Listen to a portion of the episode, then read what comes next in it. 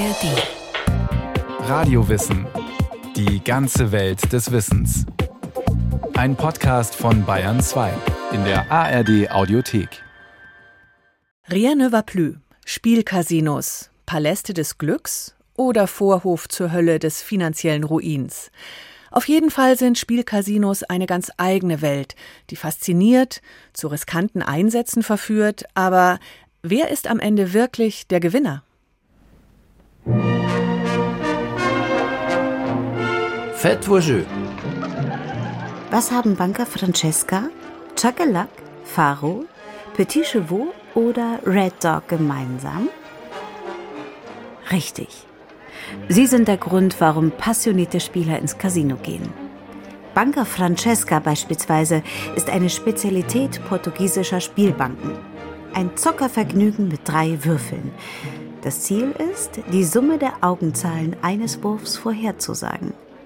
Petit Chevaux ist eine Variante des Roulette, bei der kleine mechanische Spielzeugpferde die rollende Kugel begleiten. Petit Chevaux soll einst im mondänen Baden-Baden der Dernier Cri, der letzte Schrei gewesen sein.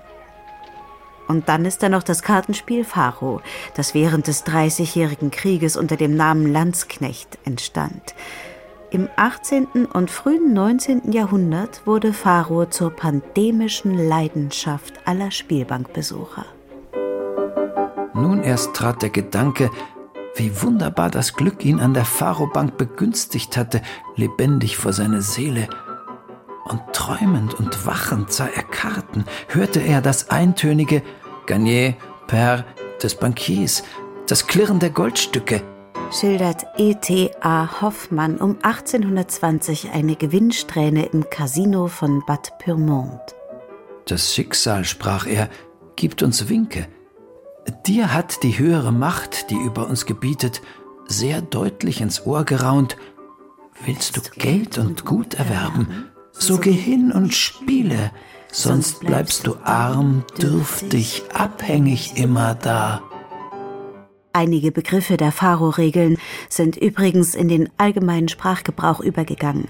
Zum Beispiel Paroli bieten oder War bonk. Das pompöse Gebäude des Casinos ist von überall zu sehen. Die majestätischen Fassaden, die Türme, die Kuppeln haben etwas von Kirchen an sich. Aber welchem Gott wird hier gehuldigt? Ist es das Spiel, das dieses grandiose Werk aus Stein, Metall und Glas preist? Ist es das Geld?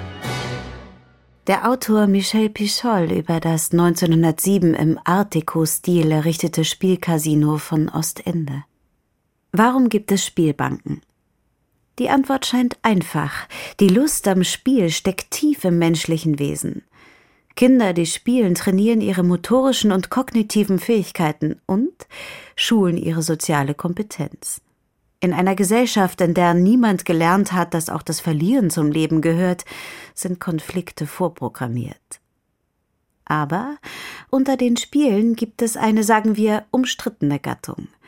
Sie bietet einen besonderen Nervenkitzel, den Drahtseilakt zwischen schnellem Geld und vollständigem Ruin. Laut Piras Universallexikon sind das Glücksspiele bzw. Hasardspiele. Spiele, welche lediglich in gewinnsüchtige Absicht eingegangen werden und bei denen Gewinn und Verlust eigentlich ohne erhebliche physische und geistige Anstrengung nur vom Zufall abhängen.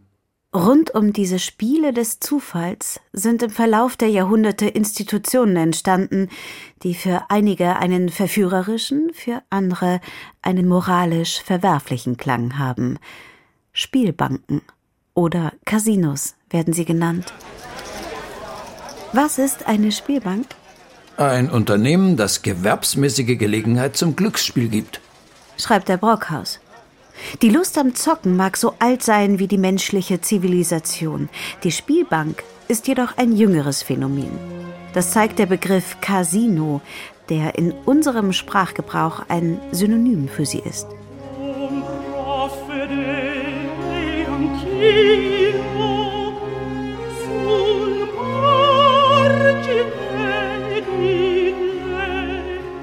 Casino ist ein Diminutiv des italienischen Casa, Haus. Es bedeutet Häuschen und führt uns ins Venedig des 17. und 18. Jahrhunderts und damit in die Zeit von Barock und Rokoko und der Kunstform Oper, deren Superstars Kastraten sind.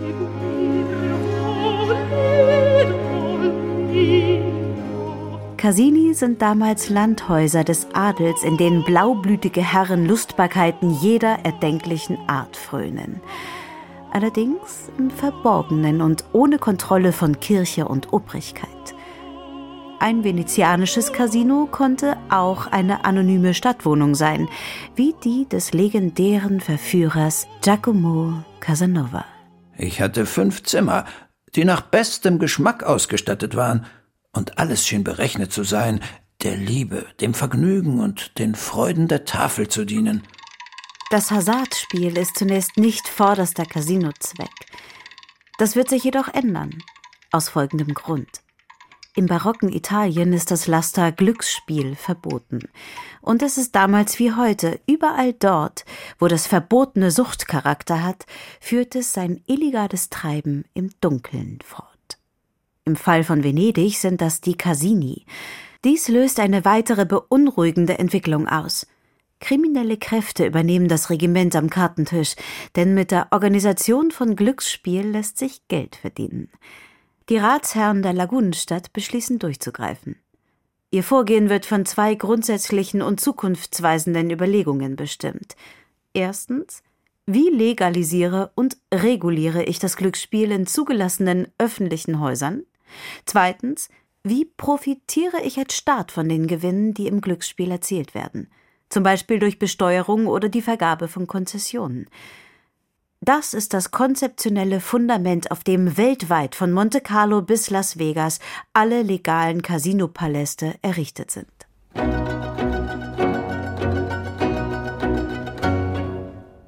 Venedigs Antwort auf unkontrolliertes Glücksspiel ist Il Ridotto.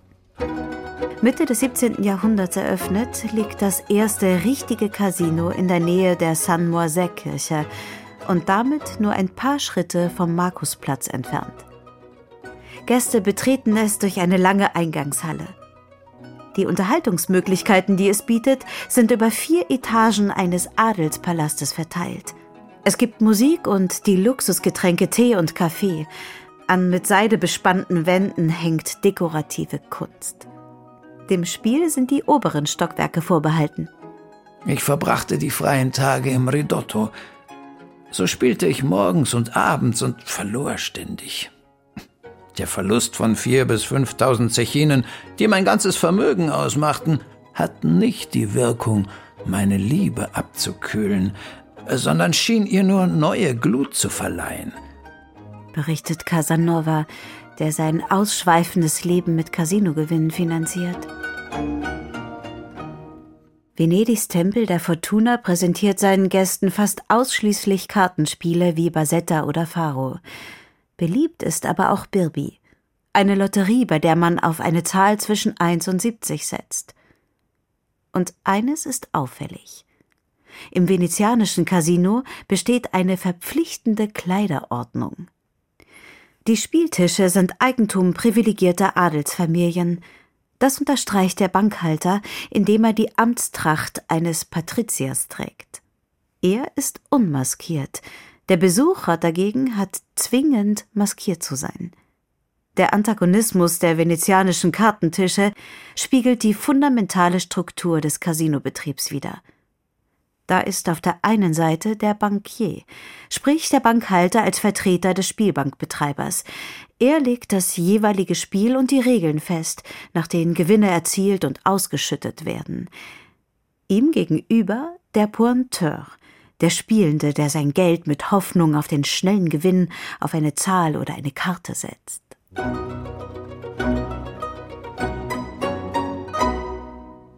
Venedigs goldene Casinojahre enden 1774.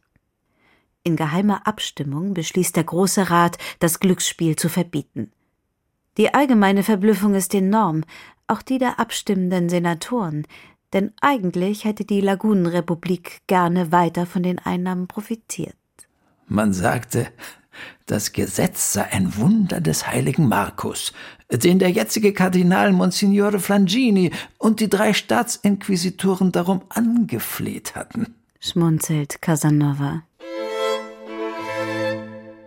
Auch wenn in Venedig nach 1774 die Kartentische verweisen, das Aus für das Geschäftsmodell Spielbank bedeutet das nicht. Überall in Europa haben die Landesfürsten erkannt, wie unproblematisch sich mit Glücksspielabgaben die Staatskasse füllen lässt. Ein Beispiel ist das kleine Taunusstädtchen Schalbach. Dort wird zur Freude der nassauischen Herzöge leidenschaftlich gezockt. Etwa 1000 Besucher drängen sich um 30 Tische, um bei Faro exorbitante Summen zu riskieren. Zur neuen Casino-Hauptstadt Europas wird das belgische Spa. Als eine weitere Hochburg des Glücksspiels gilt Paris, obwohl die sogenannten Spielhäuser im legalen Graubereich betrieben werden. Bei feinen Leuten spielt man dagegen mit offenen Karten, zum Beispiel im legendären Salon der Madame de Stahl. Von dort aus wird Bouillotte, eine Art Poker, zur Mode für ganz Paris.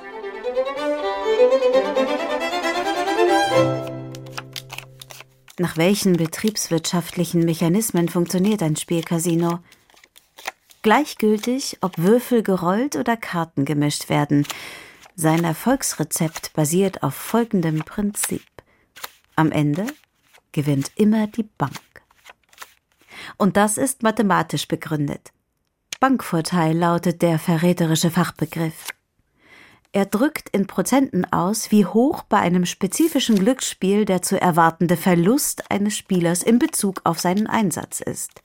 Das heißt, viele Glücksspieler sind so konzipiert, dass nach den Gesetzen der Wahrscheinlichkeitsrechnung der Casinobesucher den kürzeren zieht. Le calcul vaincra le jeu.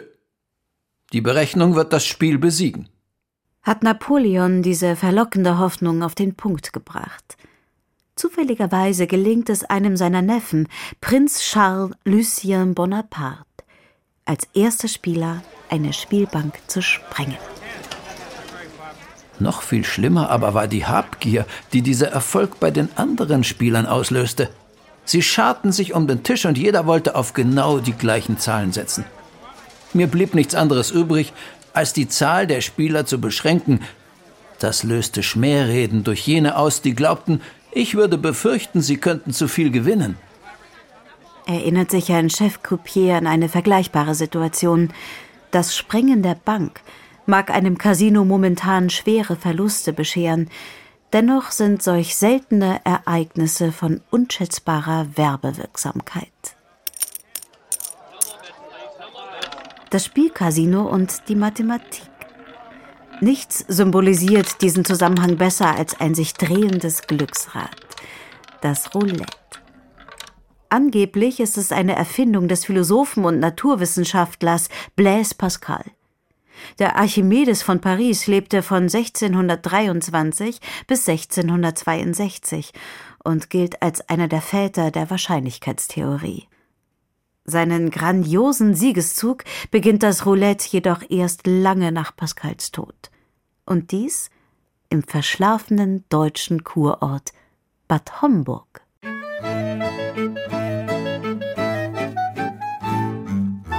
Das Jahr 1841. Die französischen Zwillinge François und Louis Blanc eröffnen in der hessischen Provinz eine Spielbank und führen eine Innovation ein, die das Glücksspiel auf eine neue Dimension hebt. Diese Innovation ist eine modifizierte Art des Roulette. Beim Roulette rotiert eine Elfenbeinkugel in einem Kessel und fällt schließlich in eines der mit Zahlen beschrifteten Fächer. Vor Bad Homburg sind dies 38 Fächer mit den Zahlen 1 bis 36, zusätzlich einer 0 und einer Doppelnull. Ein kleiner Eingriff der Brüder Blanc verändert dies. Sie streichen die Doppelnull. Damit reduzieren sie die Anzahl der Möglichkeiten und erhöhen, falls ihr Gast auf eine Zahl setzt, dessen Gewinnwahrscheinlichkeit von 1 zu 38 auf 1 zu 37. Ein psychologisch raffinierter Schachzug, der zwar statistisch den Ertrag der Bank vermindert, aber die Mentalität chronischer Spieler bedient. In Bad Homburg, da gibt es jetzt ein Casino, in dem man leicht gewinnen kann, ist ein Ruf, der in fiebriger Geschwindigkeit die Runde macht. Innerhalb eines Jahres wird die 3000 Seelengemeinde zum Mekka aller Glücksspielritter. Das hat Folgen. Faites vos jeux. Der Ruf des Croupiers hallt bald durch alle angesagten Kur- und Badeorte. Das Roulette wird zur Königsdisziplin der Casinowelt. Um 11 Uhr sind an den Tischen nur noch die wirklichen Spieler zu finden. Die eingefleischten Spieler, für die es nichts gibt als das Roulette. Nur deswegen sind sie gekommen. Sie tun nichts als spielen und sie würden sicherlich die ganze Nacht weiterspielen, bis zum Morgengrauen, wenn es möglich wäre. Schreibt Fjodor Dostojewski in Der Spieler. Schauplatz des berühmten Romans ist Roulettenburg. Der fiktive Ort ist das literarische Destillat deutscher Casinostädte wie Wiesbaden oder Bad Ems. Dies ist kein Zufall. Mitte des 19. Jahrhunderts sind Spielbanken die Domäne deutscher Kleinstaaten, begünstigt durch ein Glücksspielverbot in Frankreich. So sind es vor allem aus Frankreich zugereiste Casinounternehmer, die den sprichwörtlichen Goldrausch am Rhein prägen. Einer der einflussreichsten ist Jacques Benazet, der 1838 Konzessionär der Spielbank von Baden-Baden wird. Mit visionärer Tatkraft verwandeln er und sein Sohn Eduard das Kurstädtchen in eine einzigartig mondäne Metropole des Vergnügens. Preußens Wilhelm I. ist hier genauso zu Gast wie die Rothschilds. Die Messieurs des elitären Pariser Jockeyclubs sitzen mit ihren Mätressen am Spieltisch, gleich neben Künstlern wie Jacques Offenbach, Gogol oder Gustave Doré. Und als das Theater eingeweiht wird, dirigiert Hector Berlioz die Welturaufführung seiner Oper Beatrice et Benedict. Begünstigt vom Glücksspiel wird Baden-Baden auch zu einer Stadt von Unterhaltung und Kunst während der Saison fast gleichbedeutend mit London und Paris. Aber der deutsche Casinoboom ist nur von begrenzter Dauer. Ab 1848 versucht Preußen gewerbliches Glücksspiel in seinem Einflussbereich zu unterbinden. Sehr zum Ärger einiger von Spielbanken profitierenden Kleinstaaten, die sich jahrelang erfolgreich dagegen wehren. 1872 bricht deren Widerstand endgültig zusammen. In den letzten Casinos gehen die Lichter aus. Der Spielbetrieb wird in Deutschland für 60 Jahre eingestellt. Es ist ein Phänomen, das sich durch die Geschichte der Spielbanken zieht. Glücksspiel ist volatil. Wird es in einem Land verboten, ploppt es woanders wieder auf. So ist es ein kleines, armes, aber politisch autonomes Fürstentum am Mittelmeer, das in Nachfolge der deutschen Kurorte am großen Glücksspielrad dreht. Alles beginnt im Jahr 1856. Fürst Charles III. von Monaco gründet die Société de Bain de Mer, kurz SMB. Ziel der Gesellschaft ist die Entwicklung von Tourismus und eines Casinobetriebs. Um seinen Traum vom lukrativen Glücksspielparadies zu verwirklichen, holt Charles III. einen uns bereits Bekannten an die Côte d'Azur. François Blanc, den das Roulette in Bad Homburg zum schwerreichen Mann gemacht hat. Für 1,7 Millionen Francs erwirbt Blanc eine Aktienmehrheit der SMB. Beflügelt von seiner Investition wird der Roulette-Entrepreneur zum Macher einer einzigartigen Erfolgsgeschichte. Blanc weiß, um Geld und Hochadel nach Monaco zu locken, braucht es mehr als ein paar Spieltische. So lässt er auf der Ostseite des monegassischen Hafens ein neues Viertel errichten, das sich mit seinem angeberischen neoklassizistischen Erscheinungsbild Verschwendung und Unterhaltung jeder Art verschrieben hat. Erste Einnahmen aus dem Glücksspiel ermöglichen gleichzeitig den Ausbau einer Bahnstrecke, die das abgelegene Fürstentum mit Marseille verbindet. François Blancs Plan geht auf. Tout le monde strömt nach Monte Carlo. so heißt das monegassische Vergnügungsensemble aus Grand Hotels, Spitzengastronomie, der Spielbank und dem Opernhaus. Monte Carlo wird zur mythischen Welthauptstadt des Luxus und des Glücksspiels. Und das ist ein Traumbild, das bis heute besteht. Um 1900 ist Monte Carlo das Maß aller Casino-Dinge. Auch deshalb ist es ein Modell, das Konkurrenten auf den Plan ruft. In französischen Kurorten und entlang der Atlantikküste von Ostende bis Biarritz. Überall dort werden opulente Glücksspielpaläste errichtet. Sie sind der architektonische Ausdruck einer so mondänen wie dekadenten Epoche, die wir Belle Epoque, die schöne Zeit nennen. Unser schöner Bau wird des Abends wie ein Schloss aus Tausend und eine Nacht aussehen.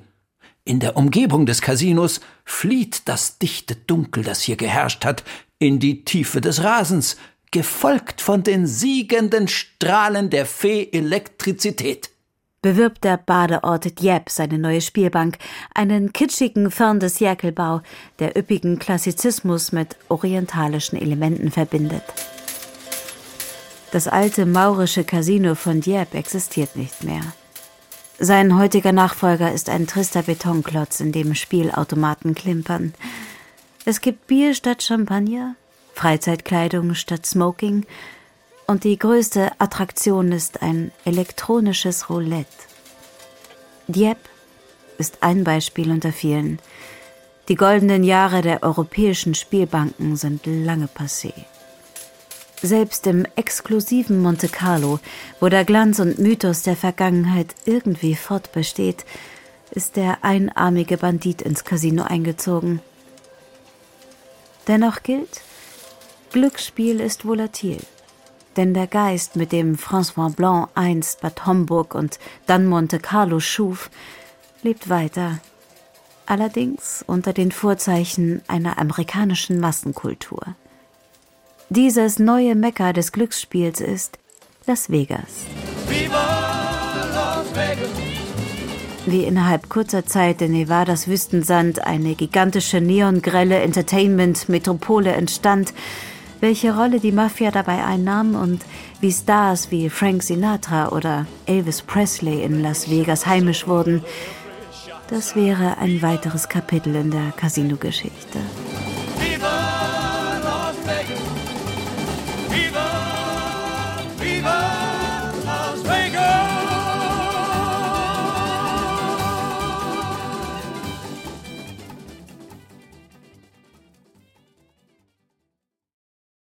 Die Geschichte der Spielcasinos erzählt von Markus Vanhöfer. Den Glamour vergangener Zeiten kann man auch anhören in den Radio-Wissen-Folgen über Elvis oder Frank Sinatra. Und es gibt auch jeweils eine Folge über Playboys, über Hollywood und die italienische Cinecittà. Literaturtipps wie immer in den Shownotes.